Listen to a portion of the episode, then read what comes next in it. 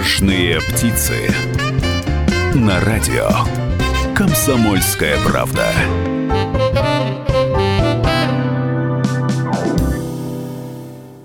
Добрый день, уважаемые радиослушатели. В эфире «Важные птицы». Я Людмила Варакина. А сегодня мы будем подводить итоги года и говорить э, с очень важными и интересными экспертами, которые не первый раз э, сидят в студии радио «Комсомольская правда», э, поэтому они вам знакомы. Это Константин Селянин, экономист, кандидат экономических наук, финансовый аналитик. Здравствуйте, Константин. Здравствуйте. Еще один наш постоянный эксперт Глеб Соловьев, учредитель выбирай.ру, предприниматель с 96 -го года. Здравствуйте, Глеб. Здравствуйте. Э, стало известно, что в Свердловской области в конце года э, было принято такое решение, чтобы учредить э, предприниматель года, предприниматель Свердловской области. Человек, который получит значок предприниматель Свердловской области, будет иметь возможность прийти к губернатору без очереди и решить какие-то свои проблемы. Так вот, вопрос э, к моим гостям, к моим уважаемым экспертам. А с вашей точки зрения, нужны ли какие-то льготы, преференции, значки предпринимателям? Или для настоящих предпринимателей все вот эти вот а, значки, удостоверения, э, какие-то грамоты, дипломы, встречи с губернаторами и прочими властными структурами, э, чиновниками, депутатами – это ерунда. Как вы думаете? Членам профсоюза скидка или что будет? Почему ну, я не знаю, возник? будет ли членам профсоюза скидка и существуют ли э, предприниматели, э, которые являются членами профсоюзов, хотя в Свердловской области, между прочим, есть профсоюз работников малого и среднего бизнеса, вот так вот. Но у меня ощущение, что туда входят не собственники, не владельцы бизнеса, а наемные работники, те, которые работают как раз э, у предпринимателей. Так вот, Глеб, все-таки, с вашей точки зрения, э, нужны ли предпринимателям настоящим какие-то льготы, преференции и значки? Я не думаю, что это должен выиграть какой-то один человек, его назначат или что-то выбрать кто-то должен, потом иметь какие-то преференции. Это непонятная конкуренция для меня. Предпринимательство – это все-таки конкуренция. На чем и базируется по итогу да, рост или спад какого-то человека, какого-то дела или какого-то бизнеса. А, и, на мой взгляд, посещение властных структур предпринимателю, но это нужно только в том случае, когда идет какие-то угрозы бизнесу, поглощения какие-то недружественные, еще какие-то вещи происходят. А так ему власть абсолютно не нужна, она ему только мешает. Ну, по моему ощущению, потому что все препоны, которые преодолевают предпринимательство, в первую очередь ставят не только экономическую ситуацию, но и власть. Ну, вот это так, мне кажется. Зачем этот значок, я не понимаю. Ну, а вообще э, льготы для бизнеса должны быть? Они должны быть системными в системе. Если это льготы на какой-то э, на один бизнес, что это даст по итогу? развитие какого-то одного бизнеса. Зачем? Если не будет системного подхода в рамках государства, то никакие льготы никому не нужны, если они не будут распространяться на всех. Ну вот смотрите, в Свердловской области огромное количество самых разных премий, которые э, выдают лучшим предпринимателям, известным предпринимателям, предпринимателям номер один, премии номер один, получают э, не э, какие-нибудь ИП Иванов Иван Иванович условное и не э, владелец, собственник ООО «Ромашка», а получают известные люди, предприниматели с большой буквы, те, кто владеет крупным бизнесом. А, так вот, э, вопрос, нужно ли э, вот этим большим людям премии или все-таки премии и объявления ты промышленник года, ты предприниматель года, ты торговец года нужны в первую очередь малому бизнесу. Для того, чтобы их поощрить, для того, чтобы те люди, которые э, не ходят во властный кабинет, и у них нет значка лучший предприниматель Свердловской области, и они без очереди не могут пройти к губернатору для решения своих проблем. Так вот, э, какие-то такие награды и премии могли бы стимулировать э, малый бизнес э, в регионах, в небольших населенных пунктах. И если бы какое-то доброе слово прозвучало с больших и малых трибун в адрес этих людей, которые каждый день занимаются каким-то делом, не надеясь на помощь государства, то это было бы справедливо. Справедливо. Ну, не знаю. И мне кажется, здесь э, все эти премии нужны только организаторам премии. Кому нужна премия предприниматель года? Я вот, правда, я не понимаю, зачем она нужна. Если вы хотите поощрить конкретного человека, вы дайте ему субсидирование четкое, понятное на развитие, да, чтобы он был уверен в том, что его бизнес будет развиваться так, как он спланировал в ближайшие, там, ну, хотя бы обозримые 3-5 лет. Прогарантируйте это. Значок это даст? Скорее всего, нет. Так а какой смысл в этих премиях? Я не понимаю. И с точки зрения малого предпринимательства, чем меньше на него обращают внимание, тем ему спокойнее. Потому что здесь беспокойная страна. Ну, мне так кажется. Потому что, э, как мы и говорили о том, что вот недавно, по-моему, в ведомостях читал о том, что предприниматели, которые работают под э, крупными очень корпорациями, выигрывают тендеры, они хотят быть максимально непубличными и непрозрачными, потому что они могут попасть в поле зрения более крупных компаний, которые ведут себя на рынке агрессивнее, и стать вот как раз объектом поглощения в ближайшем будущем, попасть в планы к ним. Поэтому чем меньше о предпринимателе кричат и так далее. Ему не нужно признание. Предприниматель получает признание, получая э, заработанную прибыль. В принципе, когда мы начинаем говорить о том, какова цель предпринимательства, она всегда прописана в уставных документах, которые, по-моему, не меняются с 92 года когда там началось это все. И в, любой, э, в любых уставных документах любой компании написано только одно, что цель создания компании – получение прибыли. Вот когда предприниматель получает запланированную прибыль, правильно ее расходует, потом вкладывает, развивается, для него это лучшая награда. А значок этот, ну, кому он даст что? Ну, это такое возвращение к советскому. Давайте найдем этого пионера, повяжем его галстук, но это очень смешно. Я считаю, что это не нужно. Прости меня, конечно. Ну, с другой стороны, если этот самый пионер, э, а то бишь предприниматель, будет с этим значком иметь возможность без очереди зайти к губернатору решить какие-то вопросы, почему нет? А зачем ему заходить к губернатору вопрос? Константин. Ну, вот я отчасти с Глебом соглашусь, э, отчасти нет, э, потому что, отвечая на вопрос, э, кому нужны вот различные премии, звания в области предпринимательства, я соглашусь, самому предпринимателю, может быть, и не нужно. А нужно, возможно, обществу, как пример лучших практик. Я вот вспоминаю одну из церемоний такой премии, как «Человек года», когда вот я к своему стыду впервые узнал, что господин Тетюхин, продав э, акции в СМПО, построил вот этот знаменитый центр на свои личные деньги э, в Нижнем Тагиле. А мне кажется, что это вот как раз э, тот образец, те лучшие практики, которые нужны обществу, потому что когда я слышу, что сейчас молодежь не хочет идти в предприниматели, считает это профессией недостойной и даже где-то опасной, а то и позорной, то меня это крайне настораживает. И поэтому с точки зрения общества, на мой взгляд, вот пропаганда э, тех достижений, которые, ну, реальных достижений, которые есть у предпринимателей, как раз и способствуют формированию гораздо более адекватного отношения общества к предпринимательству, притока туда новых людей. Поэтому, возможно, самим предпринимателям не нужно, для общества нужно. А что касается, допустим, вот этой истории со значком, то мне тоже она кажется весьма подозрительной. То есть как только мы предполагаем, что можно получить значок и прийти к губернатору порешать какие-то свои вопросы, я прекрасно понимаю, что может какой-то другой человек без значка, без всяких заслуг, но имеющий какие-то связи там и так далее, прийти к губернатору и порешать свои собственные вопросы. Меня это категорически не устраивает, это не имеет никакого отношения ни к предпринимательству, ни к политике. Это элементарная коррупция и ничего более нас в студии находится Константин Селянин, экономист, кандидат экономических наук, финансовый аналитик, и Глеб Соловьев, учредитель выбирай.ру, предприниматель с 96 -го года.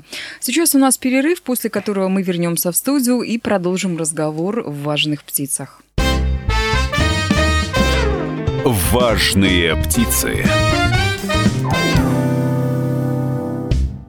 Это «Важные птицы» и Варакина Людмила. Мы сегодня говорим с Константином Селяниным, экономистом, кандидатом экономических наук, э, финансовым аналитиком. Второй наш гость Глеб Соловьев, учредитель «Выбирай.ру», предприниматель с 96 -го года. В конце года обычно принято подводить итоги, в конце года обычно принято говорить о том, что бизнес каким-то образом что-то заработал, что-то сделал, э, бизнес в Свердловской области достиг каких-то высот.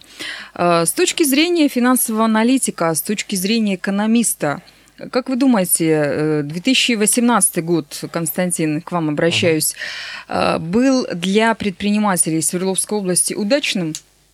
Вы знаете, для всех, я думаю, по-разному, потому что если говорить о статистике, э, то, во-первых, Свердловская область показала существенно лучший рост, чем в среднем по России экономика. А, но если разбираться, то есть там порядка 3,5%, э, э, если я правильно все помню, по вот э, внутреннему региональному продукту. Но этот рост был очень неровный. Больше всего выросла оборонный комплекс, военная промышленность. А там чуть хуже результаты у металлургии и так далее.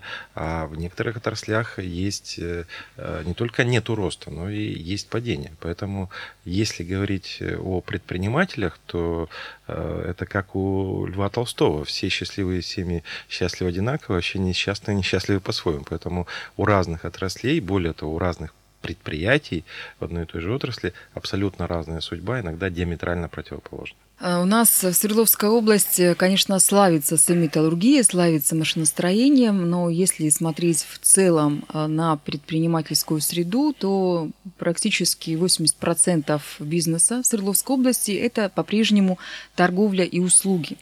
А, я знаю, что региональные власти пытаются предпринять самые разные шаги для того, чтобы стимулировать э, развитие промышленного производства, инновационного какого-то производства. Тем не менее, пока еще у нас лидирует торговля, услуги. Глеб, вы как светский человек, человек, который регулярно, постоянно бывает на самых разных эм, ну, таких светских мероприятиях, на открытиях различных магазинов, бутиков, э, ресторанов. Наверное, видите картину со своей стороны.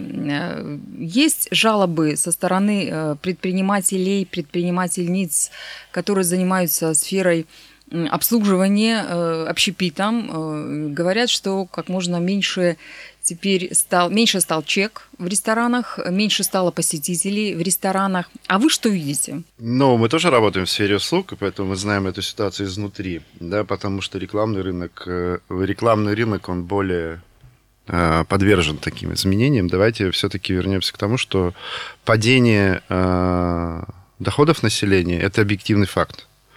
Он объективный факт для всей России не только для Свердловской области. Э, по-моему, по последним данным, если не ошибаюсь, это на 10 месяцев доля продуктов в общей корзине рядового россиянина составила трат на продукты больше 35%. Это уже большая такая доля. Мы больше едим, просто покупая продукты в магазине и готовим дома. Я поправлю, 48. Уже 48. Ну, может быть, у вас данный ноябрь, вот, ну, готовимся к праздникам. Но, тем не менее, надо понимать, что сфера услуг, она не может э, существовать вне э, экономических больших законов. И я думаю, что Константин со мной согласится, как бы мы ни искали, какой-то особый русский путь в экономике, его не существует. Экономика точно такая же наука, как и физика. Я уже, когда Людмила с тобой обсуждали этот вопрос, если в Японии я подброшу камень, он все равно ударится о землю, прилетит назад. Если в России подброшу камень и скажу ему, это русский путь, то он все равно упадет и да, ударится о землю. Это не имеет смысла никакого. Экономика такая же наука, как и физика, математика.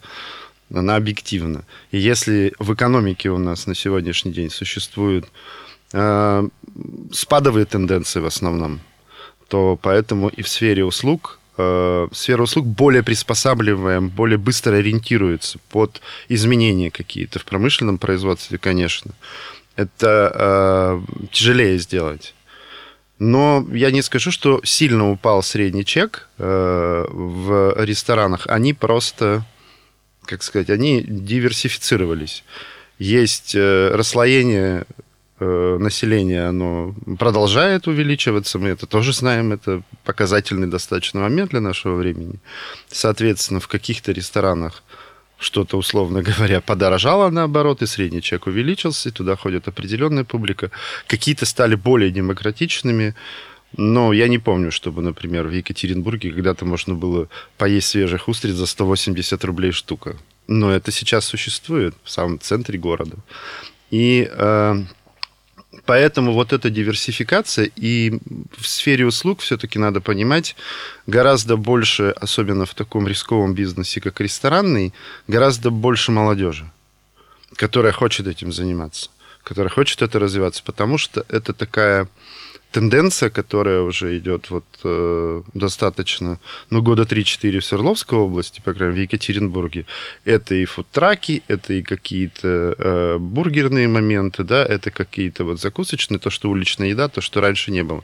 Кому этим заниматься? Ну, естественно, этим занимаются такие молодые люди, там, до 30 лет, по крайней мере. Крупный ресторан им не потянуть. Любой ресторан им не потянуть, да, но попытки они осуществляют. И э, я не скажу, что как-то изменилась кардинальная ситуация. А, просто отбор идет гораздо жестче. Люди стали гораздо, именно предприниматели стали гораздо более внимательно подходить к своим затратам. Стали опускать стоимость среднего чека, потому что им надо соответствовать времени. Если этого не будет происходить, вряд ли они что-то добьются. Получается, что вот эти разговоры среди самых разных предпринимателей, и не только предпринимателей, о том, что ой, у нас все плохо-плохо, кризис, кризис, кризис, все пропало, что нам делать. Это и есть разговоры э, тех, среди тех людей, которые не хотят меняться, не хотят э, приспосабливаться к реалиям времени и выживут сильнейшие, либо выживут мудрейшие. Те, кто может э, понять фишку, уменьшить затраты и сделать так, чтобы, несмотря и вопреки кризисам, правительствам, а, санкциям и чему угодно, они заработали в любом случае предприниматель, он для этого и так и называется предприниматель, что он э, находит эти выходы гораздо быстрее, нежели это делают кто-то другие. И он успешен только тогда, когда он на эти вызовы, которые существуют, реагирует мгновенно. Если он не изменяется, если он не движется в какую-то сторону, он умрет. И это естественный отбор. Умрет, ну, я имею в виду бизнес, не лично. Да, а если э, вот мы, например, в этом году, если мы говорим про итогов года, то мы очень большие средства и большие мысли, э, идеи вложили именно в роботизацию процессов. Хотя у нас не такой был огромный офис, но мы это изменили кардинально, и мы видим эффект, который мы сейчас получаем. И поэтому изменения, которые делают предприниматели на работе, да, э, в ежедневной жизни, они и потом двигают всю экономику. Мы не можем долго сидеть просто на нефти, газе, металлургии. Это когда-то закончится. Вы сказали про роботизацию. У меня в связи с этим возникает вопрос. Э, говорят, что в ближайшее время роботы заменят людей в разных сферах жизни. И в журналистике будут роботы или компьютерные программы, и автомобили будут водить э, роботы, э, и, э, не знаю, в банках будут роботы, юристы будут роботы. В общем, практически везде, не говоря уже про промышленные предприятия и производство. Получается, что с приходом научно-технического прогресса люди окажутся без работы, причем тысячи, сотни тысяч людей. А, с вашей точки зрения, вот эта самая безработица э, из-за научно-технического прогресса в ближайшее время в нашей стране возможно? Ну, если позвольте, я отвечу. А вообще вот по поводу роботизации и замены человека машинами, э, мне кажется, существует много мифов. А, надо четко понять, э, в каких профессиях и почему робот или машина может заменить человека, в каких нет. Я хочу, Людмила, вас, во-первых, успокоить. Э, профессия журналиста никогда не будет отдана роботам, именно журналиста, а, поскольку чем отличается человек принципиально от робота? Робот может распознать эмоцию, но не может выразить эмоцию. А живой человек, и тем более журналист, а, как мне кажется, эта профессия предполагает донесение в том числе и эмоций до слушателей. Поэтому а, журналисты в этом плане могут быть спокойны. А, значит, и нужно понимать, что, наверное, речь идет не столько о безработице, а о том, что одни профессии будут заменяться другими. То есть будут появляться, ну, во-первых, за счет роботизацией и заменой многих профессий с машинами, я надеюсь, что люди получат возможность выбирать, работать или не работать, да, вот с точки зрения такого добычи хлеба насущного.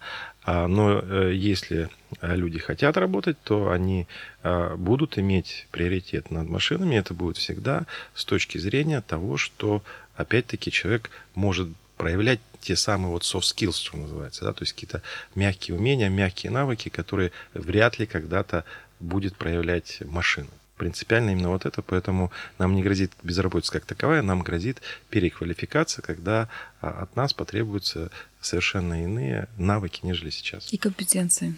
Да, навыки и компетенции абсолютно точно. Ну вот, Глеб, у вас Но вообще я не уникальная... соглашусь так, вообще. Так. Давайте так. Э, Вот Константин, да, сейчас проявил то, что в России называется положительное отношение к роботизации и замене ров, к техническому прогрессу. Если посмотреть в Европе, то это, исключая Прибалтику, где-то в районе 20%. У нас 60% приветствуют роботизацию, и роботы нас спасут. В Европе 20% положительно относящихся к этим вещам. Первое. Почему у нас так? Мы с этим не сталкивались. Мы не теряли работу из-за того, что происходят э, изменения какие-то, связанные с научно-техническим прогрессом. И мы в это верим. Мы, мы русские любим верить в сказки, да? В Европе такого нет. В Европе столкнулись именно с техническим прогрессом, с потерей э, рабочих мест, э, соответственно, с увеличением социальной нагрузки в связи с этим. И они к этому относятся очень насторожно. И я бы э, вот здесь такую оптимизацию, которую, вернее, оптимизм, который Константин высказал, я бы не разделял. Но э, две вещи, которые я готов сказать. Первое. Уйдут... Э, роботизация – это действительно замена неквалифицированного труда. Вот правда, никому не хочется заниматься неквалифицированным трудом. И это вполне возможно. Это э, не то, что там вот в скором будущем. Это буквально завтра. На сегодняшний день все вот эти разработки, которые происходят в мире, они говорят о том, что буквально завтра это уже начнет происходить. И это нормально, потому что неквалифицированный труд никому не нравится. Второе, все, что связано со сбором, хранением, переработкой э, больших данных, больших каких-то массивов информации, выделение определенных частей работы по алгоритмам и так далее.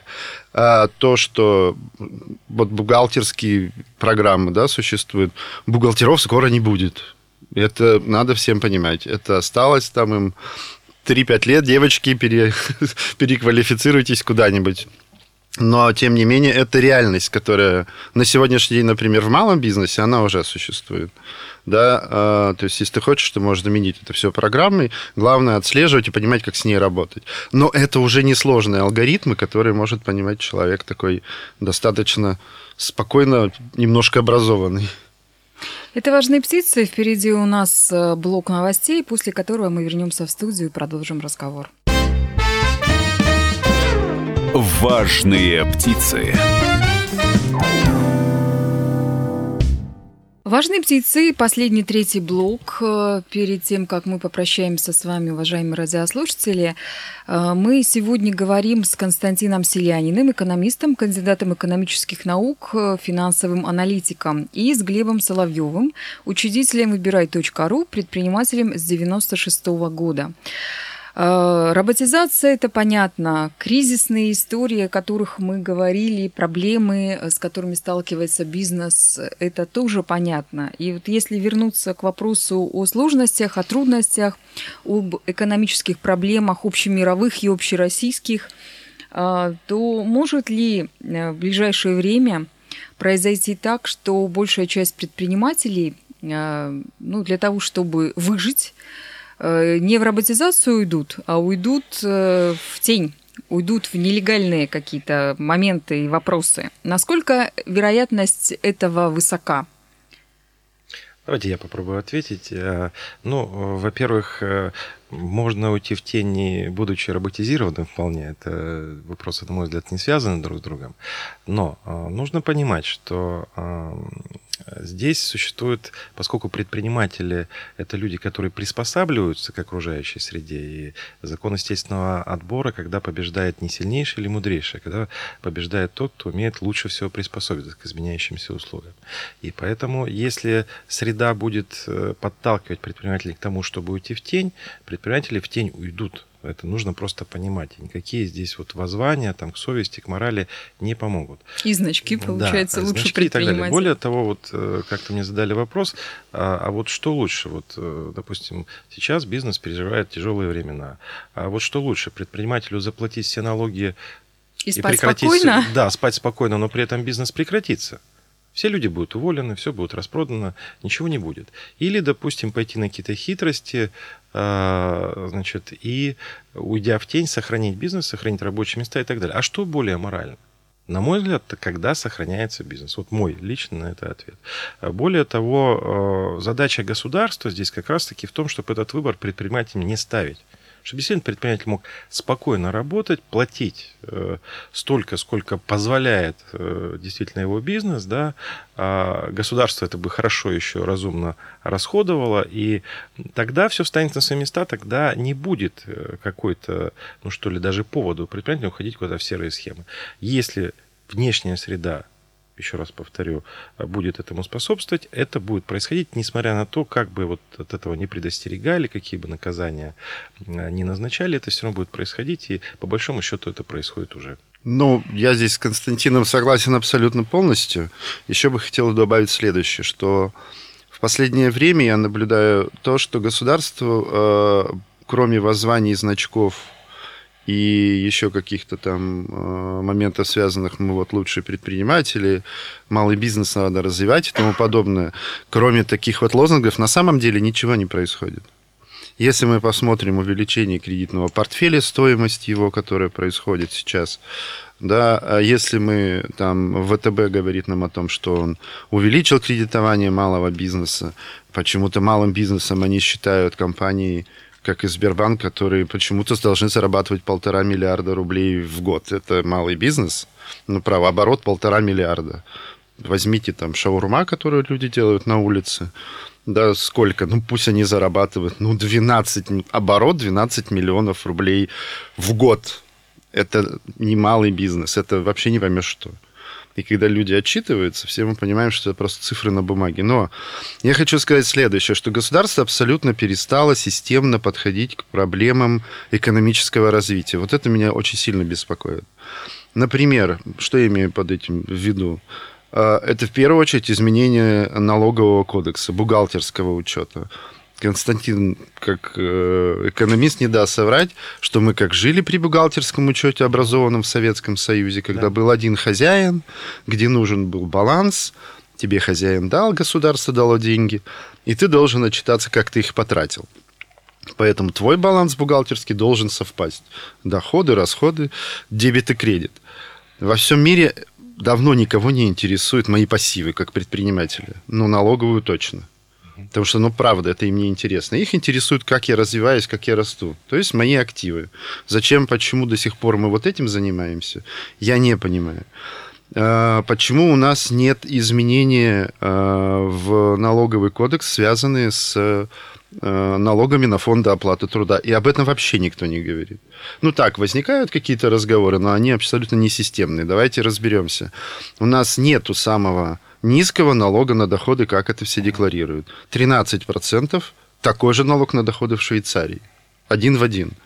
В Малайзии 12 процентов налог на доходы. Почему мы считаем, что у нас самый низкий? Ну, черт с ним. Ладно, считаем, верим. Вопрос-то в другом, что потом еще предприятие за тебя платит другие налоги. Если мы посчитаем общую налоговую нагрузку, которая называется налогом на доходы, она достигает, если ты работаешь на упрощенке, то это 48%, если ты работаешь по системе э, обычной с НДС, то это 52%. А, и э, мне лично кажется, что вот эти вот отчисления и неэффективное управление, в первую очередь, этими деньгами, которые мы, оно и душит э, любой бизнес. Малый тем более, это мгновенно. Но э, давайте посмотрим так, что на сегодняшний день весь налоговый кодекс, который в Российской Федерации существует, направлен, вернее, он инвестору понятен и направлен только на то, что самый прибыльный бизнес, понятные инвестиции, понятный потом из них выход, продажа, рост и тому подобное он только в одном, при одном условии в России случается, если ты что-то выкопал из земли, спилил, то, что не имело к тебе никакого отношения, то, что лежало там до тебя. Это будет нефть, газ, уголь, неважно что, руда, и сразу спилил ли, и сразу продал никак не перерабатывал. Ты при этом достигнешь максимальной прибыльности. Это по нашим налогам сейчас. А, если я вынужден, вернее, я хочу дальше перерабатывать лес, там, я хочу перерабатывать руду, еще что-то делать, мне нужно нанять более квалифицированный персонал, который более дороже стоит. И сразу же моя прибыльность начинает катиться тартарары, и потом уходит в минус и так далее я э, говорил эту идею, и это надо подумать действительно уже сейчас, о том, что если я нанимаю... Э, у нас Минкомтруд, по-моему, выпускает такие бумаги, огромные, целое министерство сидит, которое говорит, какие у нас профессии, какие у нас, да, квалифицированные, неквалифицированные и так далее. Зачем они это делают? Ну, для управления статистики, для себя любимых. Но если я, я считаю так, что если я как предприниматель начинаю нанимать на, на э, рабочие места более квалифицированный персонал, даже по э, спискам Минтруда, налоговая нагрузка на меня должна падать с точки зрения налогов на фонд оплаты труда. Потому что давайте честно себе посмотрим в глаза и скажем, что неквалифицированный работник – там, условно говоря, он не разбирается, да, и у него нет интереса разбираться в финансовых каких-то моментах, думать о своем существовании. Пусть за него думает пенсионный фонд. Хотя лично я считаю, пенсионный фонд, я тебе уже говорил, что это 127 тысяч человек, э, которые вот зачем? Особенно после пенсионной реформы. Это компьютерная программа ее надо нормально написать. Это два сервера и два айтишника. Слушайте, ну у нас вообще чиновники, да, огромное количество вот этих миллионов. Зачем они нам нужны? Это тоже компьютерная программа, которая будет гораздо эффективнее и интереснее. Мы можем долго с вами сейчас говорить о проблемах э, государства, о проблемах в экономике, но, к сожалению, ни я, ни вы, ни вы эм, прямо сейчас здесь решить эти проблемы не сможем вообще. И вряд ли кто-то найдется в нашей стране, кроме президента и премьер, премьера, который в состоянии решить все эти тяжелые, сложные вопросы и моменты. Э, вернемся все-таки к вопросу о предпринимательстве в Екатеринбурге, в Свердловской области. Впереди, буквально вот через несколько дней, будет 2019 год. Э, многие экономисты, многие эксперты, многие футуристы говорят, что 2019 год будет самым тяжелым, самым сложным, самым трудным для экономики и для э, всех тех людей, которые живут в России. Константин, э, как экономист, можете ли дать нам прогноз для радиослушателей «Комсомольской правды»? Что ожидает бизнес Свердловской области и всех нас, э, живущих в Екатеринбурге, в Тагиле, в Серове и в других больших и малых населенных пунктах нашего региона? Ну, если говорить все-таки о малом, среднем бизнесе, который действительно специализируется в основном э, на обслуживании, на предоставлении товаров, услуг э, Э, обычным гражданам, да, то есть на потребительский спрос ориентирован, э, то здесь нужно признать, что в следующем году ничего позитивного, ну, существенно позитивного с потребительским спросом не произойдет. Э, у людей, к сожалению, не станет больше денег, скорее всего, станет еще меньше. А, поэтому предпринимателям и дальше необходимо будет приспосабливаться вот к этой новой реальности. Это, видимо, реальность не только 19-го, но и многих последующих годов. Что бы я особо хотел отметить, это то, что меняется, а, вообще говоря, стиль потребления, модель потребления у россиян и у жителей нашего региона тоже. Каким образом она меняется? Очень показательные цифры, вот недавно я увидел, по итогам «Черной пятницы». А что меня удивило? То, что объемы покупок а, и количество покупок, а, количество покупок даже снизилось по количеству, а вот объем вырос за счет того, что стал чек чуть ли не в разы крупнее. Это означает, что люди вот в эту черную пятницу не так, как раньше делали спонтанные покупки, то есть много мелких спонтанных покупок, а люди целенаправленно ждали черную пятницу, чтобы купить там вожделенный холодильник, там стиральный, ну то есть что-то довольно крупное. То есть это э, вот первый раз я столкнулся с тем, что вот совершенно понятная статистика, которая показывает, как эта модель сменилась. Раньше все-таки именно для россиян, в отличие от тех же, может быть, европейцев, вот эта э, спонтанность покупок была весьма характерна. А сейчас мы вынуждены экономить многие наши соотечественные, ну, практически все. Нравится это или нет, да. Если брать, допустим, приближающийся Новый год, то а, интересная цифра была в прошлом году, когда россияне планировали на Новый год и а, Рождество потратить а, там порядка 17 тысяч рублей в среднем россияне, а, а потратили 16. Это первый раз произошло, когда а, хотели потратить больше, а потратили меньше. Во все предыдущие годы было с точностью наоборот. Планировали потратить 17, а потратили 36, к примеру. Да? А, то есть это реальное изменение, вот, которое подтверждается статистикой, причем, ну, которое я склонен доверять и которое ну, как-то согласуется с тем, что я вижу.